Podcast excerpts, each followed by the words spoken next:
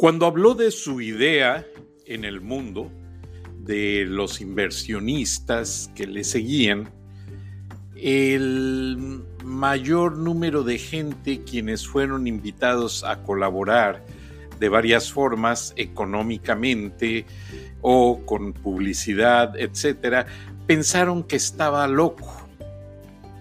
Ted Turner propuso crear una cadena de noticias 24 horas al día, los 7 días de la semana, en vivo, para informar al mundo. Y como él mismo lo decía, quiero hacer del mundo una villa global. Y lo logró, lo logró, logró conectar al mundo de tal manera en etapas tan difíciles como fue la guerra de Irak, la explosión del Challenger, el, transbordador espacial y muchos eventos que pudieron, haber, que pudieron ser transmitidos en, en vivo por la cadena Cable News Network, que merece todo mi respeto y admiración en la época de sus inicios, cuando Ted Turner compró aquel viejo terreno que pertenecía al Atlanta Progressive Club, una casona ubicada en Midtown, en Atlanta. Quienes viven o han pasado por esta ciudad pasan por la Interestatal 7585 y ven una casona sureña a un lado y allí fue el Club Judío de Atlanta. Y Terry McGurk, el gran socio y gran amigo de Ted Turner, fue quien se encargó de comprar básicamente ese terreno en 750 mil dólares. Y Ted Turner se quejó muchísimo porque dijo, oye Terry, voy a gastar más dinero en servicio de conservación, en servicio de jardinería, para mantener tanto jardín que lo que me costó realmente.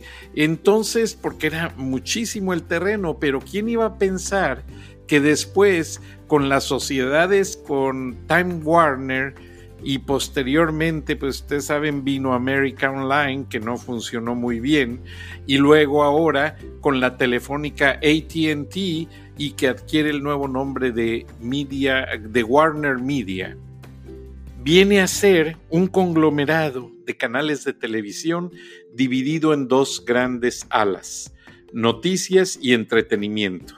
Pero la gente le da más crédito a los canales de noticias por el hecho de que cuando Ted Turner lo inició, pues realmente no sabía en qué aventura se metía.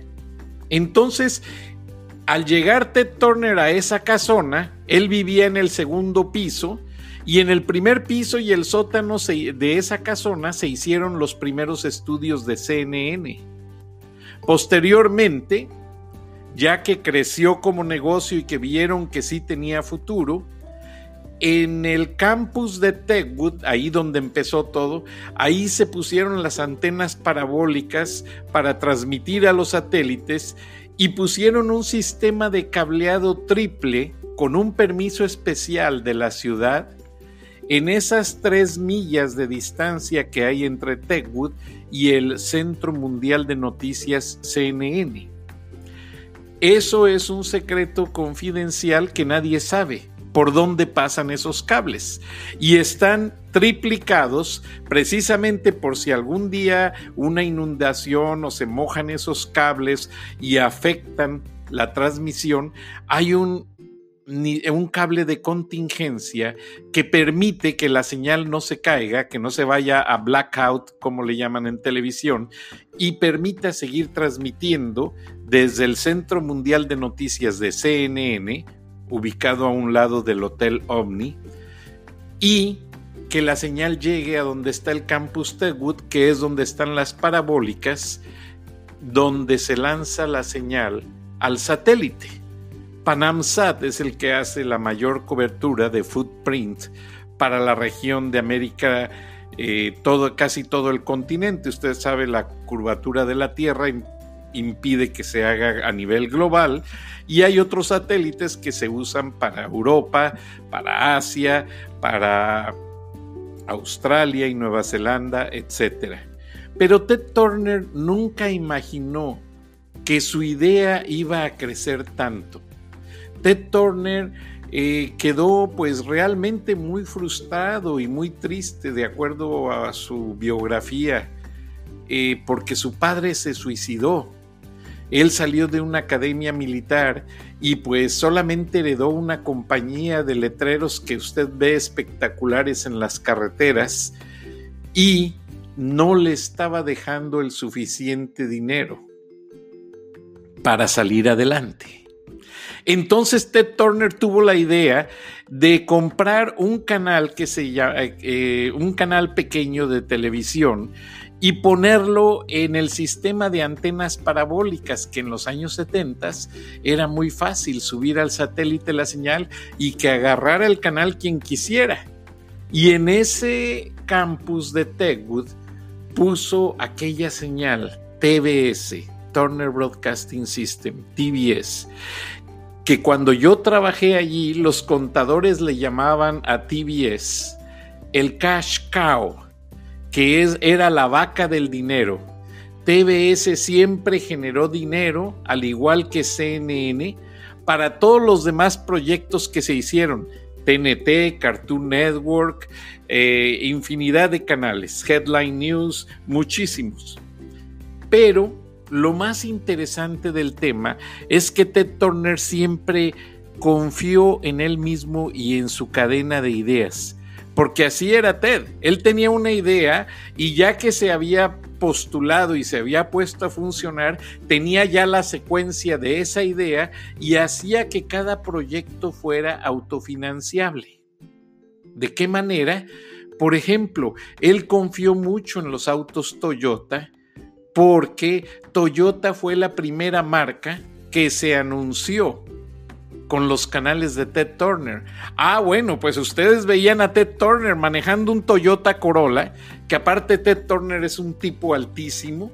Entonces se veía simpático el señor, un tipo con mucha personalidad, el típico rancherón americano con su bigotito delgadito y manejando un Toyota Corolla. Y cuando venía a las juntas al campus de Tegwood, nos decía, no me pregunten de sueldos, porque acabo de llegar y pasé por todo el estacionamiento y vi mejores carros que el mío. Ted Turner realmente vino a comprar un carro bueno y usar chofer cuando se casó con Jane Fonda. Ustedes saben, el glamour. Sin embargo, era un tipo muy sencillo. Uno de sus hijos trabajaba en, uno de los canales, en el mismo edificio donde yo me encontraba, y Ted Turner lo despidió porque hizo un error. Y lo hizo enfrente de todos. ¿Para qué? Para dejar un precedente de que ahí no se aceptaban errores. Ahora, Ted Turner, al llegar a tener ese calibre de poder manejar, crear y manejar una empresa de marca mundial, que todavía hasta nuestros días, pese a los ataques del presidente, la empresa subsiste. Y la empresa subsiste gracias a que ha sabido conciliar en muchos aspectos y manejar información equitativamente hablando con un balance.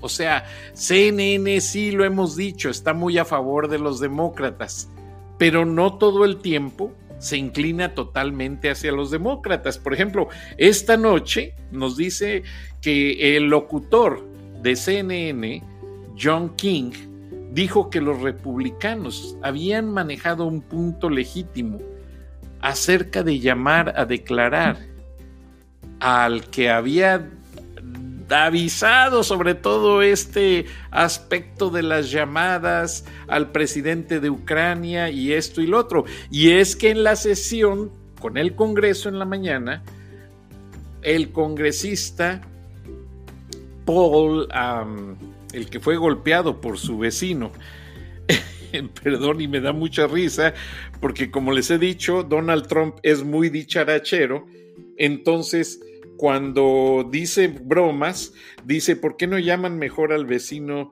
del congresista? Porque este congresista fue golpeado por su, vecino y, pues realmente causó mucho, pues mucha polémica al respecto. Pero el hecho es que este congresista mandó una de las peticiones al, al juez que está en el juicio del impeachment, valga la redundancia, y resulta que lo que pasó es que el juez no le quiso leer eh, su petición por el hecho de que estaba diciendo la identidad de uno de los personajes del whistleblower, el que dio el pitazo, y entonces eh, resulta que desacreditaron la pregunta. Entonces no le quiso dar seguimiento a es, el juez a esa petición. Entonces lo que sucede es que Rand Paul se quedó muy callado, y no quiso hablar después de que hizo la petición y como que amenazaba eh, básicamente con decirlo, pero se quedó todo como que en una encrucijada. Pienso yo que los demás senadores republicanos le recomendaron no hablar para no meter más en el hoyo al presidente. Pero lo curioso es que los demócratas quieren llamar a sus testigos. ¿Cuáles son? Los hombres de negocios que fueron con Rudolf Giuliani a Ucrania para ver la posible incriminación de Hunter Biden, el hijo del ex vicepresidente de los Estados Unidos, involucrado en arreglos de negocios con las empresas de gas y que Aparentemente también los demócratas condicionaron ese dinero de la ayuda militar a Ucrania a ese negocio. Ahora empieza a salir. Entonces resulta que también ahora CNN está reconociendo pues que la postura republicana también es buena de que se mande llamar a, esta serie de investigaciones ya en el Senado a esa persona que estuvo presente, el, el que dio inicio con la información, el que hizo la fuga de la información de esas llamadas. Entonces, básicamente como que están eh, dentro de ese pleito de estira y afloja entre ambos partidos, pero ya como finalmente han acordado todos, los americanos necesitan saber la verdad. Entonces, los congresistas representan a esos americanos que piden saber la verdad y que sean los propios americanos, tras de que se descubra y se ponga todas las cartas de la verdad sobre la mesa, que al momento de las votaciones decidan si el presidente realmente sigue en la Casa Blanca o no, que es lo que están pidiendo los republicanos. Ahora, los demócratas usaron el ejemplo que el presidente Trump dijo durante su campaña de que si él iba por la Quinta Avenida en Nueva York y le disparaba a alguien con una pistola y lo mataba, que no pasaba absolutamente nada. Pero es que se los he dicho, Donald Trump es muy dicharachero, como decimos los mexicanos, y posiblemente en eso tiene algo en común con Andrés Manuel López Obrador, posiblemente por eso empatizan uno, uno con el otro. Pero el hecho es de que para quienes no han vivido en Nueva York, yo no he vivido, pero he pasado temporaditas allí, es que ya los jueves o viernes cuando se ve sobre la bahía volando el helicóptero de Trump, ya todo Nueva York sabe que Trump va a una conquista amorosa o a un gran negocio. Recuerden que Trump tuvo, su propio show en televisión, en NBC, y también tuvo grandes negocios desde su padre con los sindicatos de las constructoras, de trabajadores de la construcción. Entonces Donald Trump tiene muchas agallas. Él mismo se dice que él fue formado en la calle, pero es que Donald Trump fue enviado por su padre a una academia militar y luego lo meten al negocio de bienes raíces donde además supervisa las construcciones.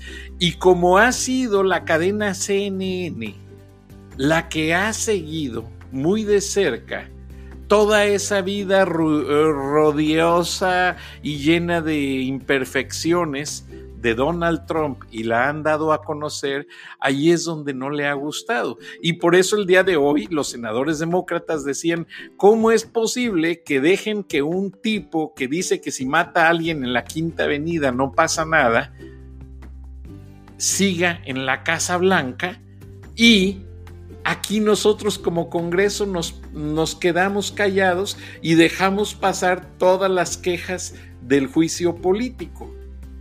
Pero es que es un juicio político en el cual los dos artículos, los opositores republicanos, los consideran insuficientes, que no hay una moralidad jurídica, que no hay suficientes elementos jurídicos para que se proceda. Entonces, ahí están debatiendo, a ver mañana viernes qué se les ocurre y de a ver de dónde se agarran. Pero el hecho es que yo se los dije, esta lucha de titanes ya se convirtió también en una lucha de conglomerados de medios en los que Fox apoya a los republicanos y al Tea Party y CNN sigue apoyando muchísimo a la causa demócrata. Ahora, ¿qué va a pasar con esto?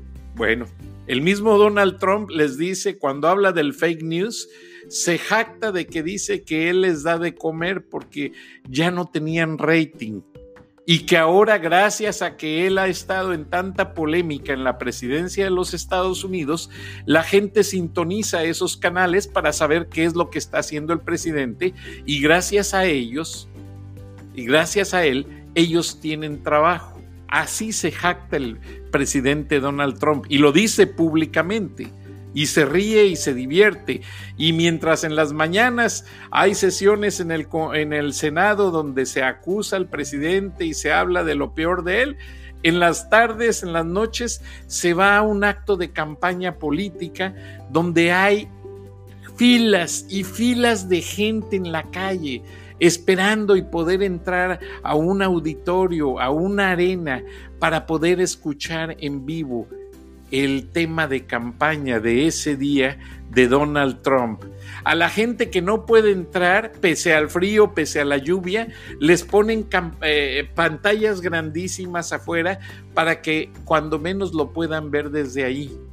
Entonces se ha vuelto un caso interesante porque el presidente al estar hablando les dice a los reporteros, no, abran la toma y vean toda la gente que hay aquí, para que luego no digan que está medio vacío. Entonces ya el presidente ha tenido varios conflictos con los periodistas que cubren la Casa Blanca por parte de CNN. Pero ahí hubo un detalle muy interesante que me gustó mucho, que al corresponsal en jefe, un cubano americano que cubre la Casa Blanca, trataron de desacreditarlo porque supuestamente discutió eh, pues muy duro con Donald Trump en vivo en un discurso. Entonces no lo quisieron dejar entrar. Pero después de que se aclararon las polémicas, todos los corresponsales de la Casa Blanca fueron a la entrada, lo recibieron el día que regresó a cubrir noticias y lo llevaron juntos hacia el salón de conferencias de la Casa Blanca como diciendo, y así es con los periodistas, te metes con uno y te metes con todos, porque ahí ya no se trata de defender solamente a CNN, se trata de defender la libertad de expresión. Y sí es muy cierto, la libertad de expresión está bajo ataque en los Estados Unidos. Les voy a dar un ejemplo muy triste. Cuando yo colaboré con Turner Broadcasting System por más de casi 18 años, un día John Shift, director de servicios creativos de CNN, le ayudé en unos proyectos con Michael Hessing y me regaló dos gorras de CNN y una él se la entregó, Michael Hessing se la entregó personalmente a mi hijo. Mi hijo quedó maravillado con su gorra de CNN. Entonces resulta que él sale en su carro, ahora que ya es profesionista, se compró un carro de reciente modelo, nuevecito, y lo primero que puso en el panel de su carro fue su gorra de CNN. Pues resulta que fue un día a un lugar muy concurrido y le empezaron a gritar cosas ofensivas no a él, sino al famoso término de fake news y CNN y le dije a mi hijo, ignora, no hagas caso y te voy a dar una sugerencia. Toma tu gorra, ponla abajo del asiento. Porque en este momento las cosas están tan álgidas que lo que va a pasar es que un loco te va a romper el parabrisas y el parabrisas de un BMW cuesta bastante dinero o una lámpara o algo, una ventana. Entonces le dije, mira, no nos metamos en líos, yo trabajé allí en una época que fue muy bonita. Posteriormente CNN cambió demasiado. ¿Por qué? Porque ya entraron las situaciones de los negocios y que si Time Warner quiere esto, quiere el otro, eso afecta la línea editorial de las noticias. De cierta u otra manera influye. Entonces, cuando la telefónica ATT, que también Donald Trump le condicionó el hacerse eh, socio de Time Warner, pues le condicionó acusándolos de monopolio, porque no solamente iban a manejar la telefonía, sino también las transmisiones de televisión por cable, el Internet y una serie de cosas que Donald Trump eh, se le hizo un tanto manipulador. Entonces los atacó muchísimo y finalmente se pudo se pudo con, el aspecto de la cobertura. Pero realmente fue muy difícil, fue una situación pues bastante álgida.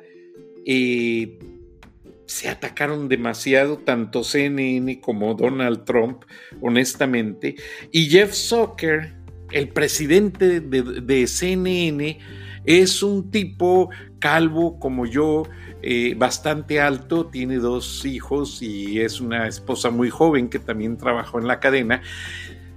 Y casi pasa una gran parte del tiempo en Atlanta y va y viene de Nueva York a Atlanta, pero ya existe el hecho de que tan pronto eh, pasen las elecciones, ya CNN se movilice una gran parte de la transmisión a Nueva York y en Atlanta se quedan básicamente los estudios de Master Control para lo que es eh, pues todos los canales, incluido HBO y todo lo que es el conglomerado. Pero básicamente todo está cambiando.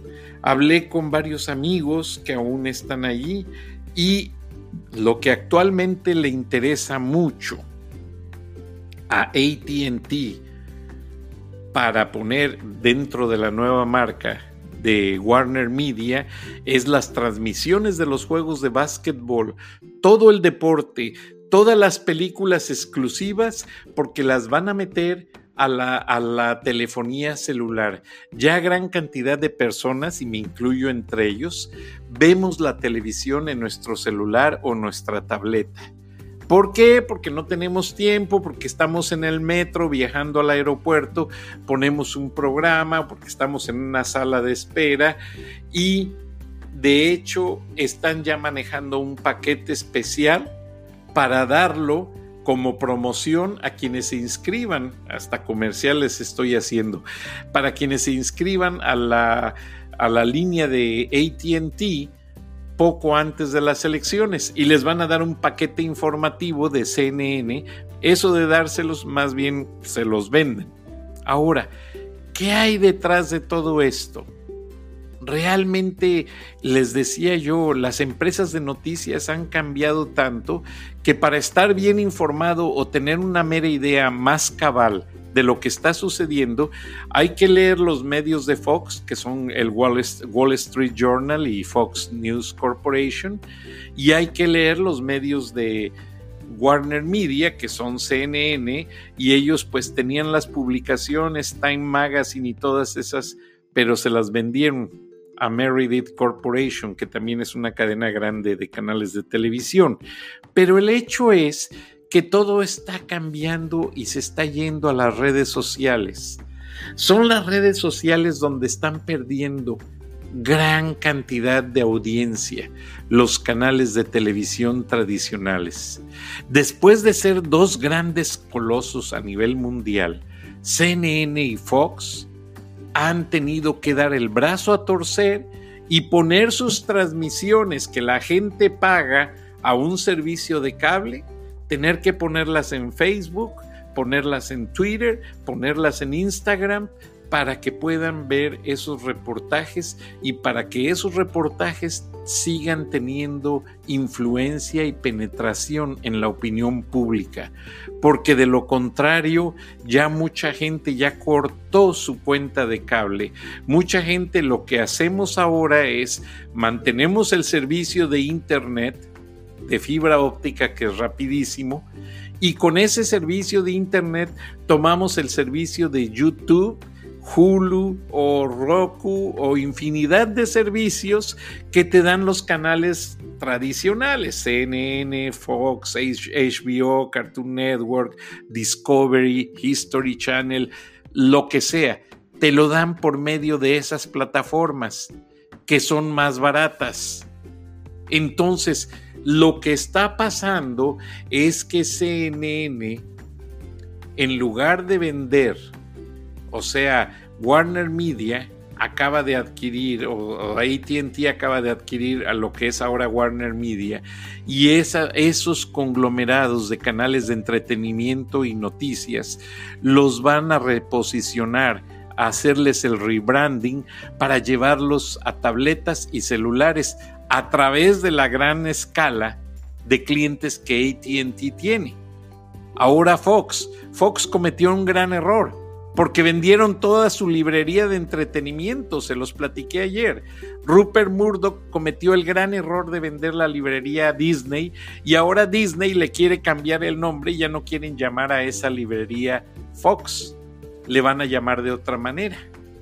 Entonces, aunque esté un hijo de Rupert Murdoch administrando para Disney esa parte que compraron, lo sentimos, pero no lo van a dejar tocar ¿Qué pasa? Que cuando usted vea el inicio de una película y que antes estábamos acostumbrados a escuchar aquella bella música de trompetas y que aparecía el logo de Fox y decía Fox News Fox a News Corporation, algo así, ya no lo vamos a ver.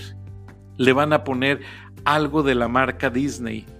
Y Disney ahora va a convertirse en la plataforma más grande de información e y entretenimiento y parece ser que están hablando una negociación, ya sea entre Microsoft o Google, para meter ellos una tercera cadena de noticias, pero a través de esas plataformas. O sea, nadie quiere soltar su mercado. Todo mundo quiere una rebanada del pay.